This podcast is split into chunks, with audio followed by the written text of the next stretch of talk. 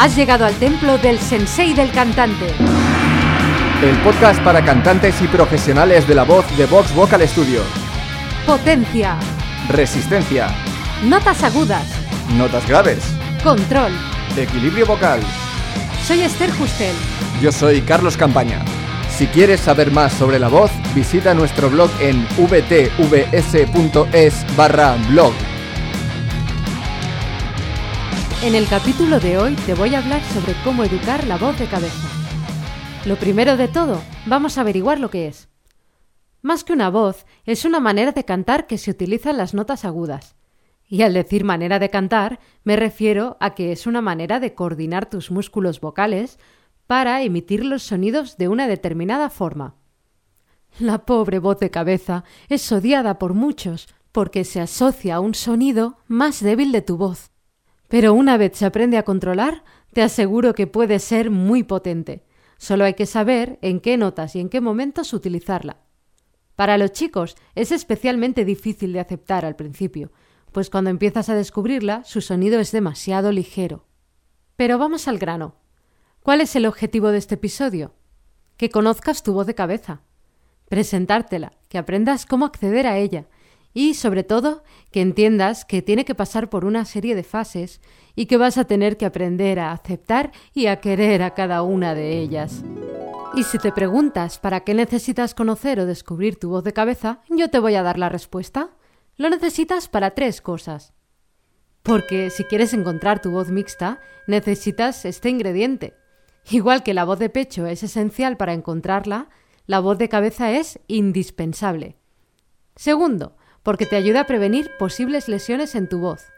Súper importante. Y tercero, porque esta coordinación forma parte de tu voz. Conocerla es esencial para encontrar el equilibrio. Igual que no hay blanco sin negro, ni bien sin mal. Aunque no cantes y lo que quieras es perfeccionar tu voz hablada, necesitas encontrar ese equilibrio en tu voz. Pero, ¿qué quiere decir tener una voz de cabeza equilibrada?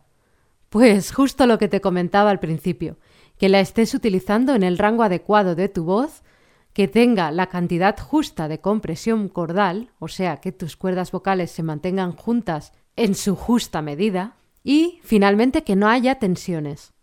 ¿Y cómo sabes si tienes la voz de cabeza en desequilibrio? Pues por su sonido. Quizás es muy airosa.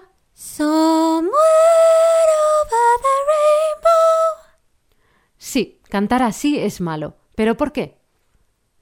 Porque una voz de cabeza airosa te aleja de tu anhelada voz mixta. Porque significa que tus cuerdas vocales no están lo suficientemente juntas.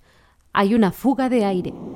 Esa fuga de aire va a ir desgastando tus cuerdas vocales, igual que el agua de un río hace con las piedrecitas. Este desgaste puede ser fatal para tu voz, puede llegar a causarte problemas vocales muy serios. Y aunque de momento no lo haga, lo que sentirás es que te quedas sin aire enseguida, que te cansas muy rápido y que tu voz no tiene potencia. Y si quieres dársela, cantar a más volumen puede ser agotador. Esto último es porque en estas circunstancias la única manera que tienes de conseguir más potencia es ejerciendo mayor presión de aire. Y ya sabes lo perjudicial que puede llegar a ser eso para ti.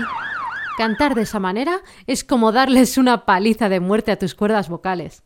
Ya sabes, como el sensei a Carlos cuando no entrega sus capítulos a tiempo. Primero notarás que tienes problemas puntualmente con tu voz. De vez en cuando te quedarás disfónico o perderás totalmente la voz. Cada vez será más a menudo, hasta que los daños sean irreparables sin una operación. Pero ¿cómo puedes evitar todo esto? Trabajando en que tus cuerdas vocales se mantengan juntas en tu voz de cabeza. ¿Y por qué es esto tan difícil? Porque las frecuencias agudas se producen al vibrar más rápido nuestras cuerdas vocales, y aunque tú no seas consciente de esto, instintivamente lo sabes. Es por eso que al llegar a las notas agudas, para conseguir esta vibración más rápida, aumentas la presión de aire. Pero te falta un detalle pequeñito. Las cuerdas vocales también se estiran para conseguir notas más agudas. Es por eso que no necesitas tanta presión de aire si las mantienes juntas. El problema viene cuando queremos acelerar las vibraciones con la misma coordinación que la voz de pecho, sin permitir que se estiren las cuerdas vocales. De esa manera, solo se podría hacer aumentando la presión de aire. Pero vamos a ver otro caso. ¿Qué pasaría si tu voz de cabeza fuera muy estridente? Somewhere. ¿Y qué tiene de malo que sea estridente? Pues para empezar, que no suena tan bonito como podría sonar. Pero es que ya no es solo eso. Un sonido estridente nos revela que tu laringe está subiendo para alcanzar las notas agudas. Y que tu laringe suba no es bueno para tu voz. Y es que no solo te hace tener un sonido tenso y estridente, sino que hace además que tengas un tope. Si sigues subiendo tu laringe cuanto más agudo cantas, llegará un momento en que subirá tanto como cuando tragas. Y es imposible cantar mientras tragas. Además, cantando así te cansas mucho, porque estás haciendo un sobreesfuerzo. Y cantar muchas canciones seguidas así te dejará como si hubieras corrido una maratón.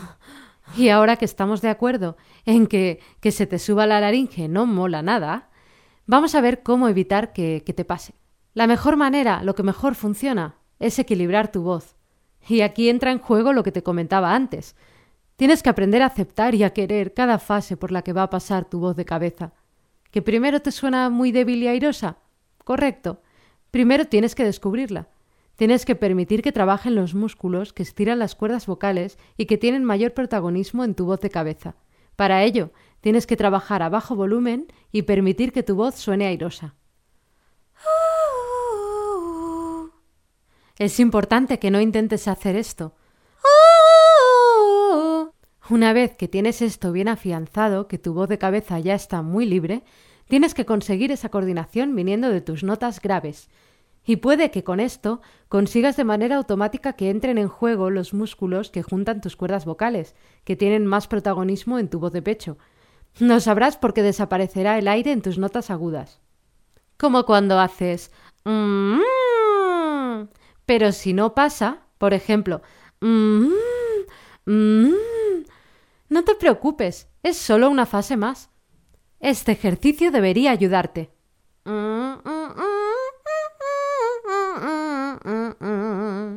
Y cuando hayas afianzado todo esto, solo te faltará ir aumentando el volumen poco a poco, siempre pendiente de no perder el equilibrio. Con esto me refiero a que no envíes más presión de aire de la que tus cuerdas vocales puedan resistir sin separarse. Y si el problema está muy arraigado, puedes utilizar la voz de bostezo. Pero ten en cuenta que este tipo de sonidos solo deben utilizarse en caso necesario y de manera puntual. En cuanto desaparezca el problema, deshazte de él.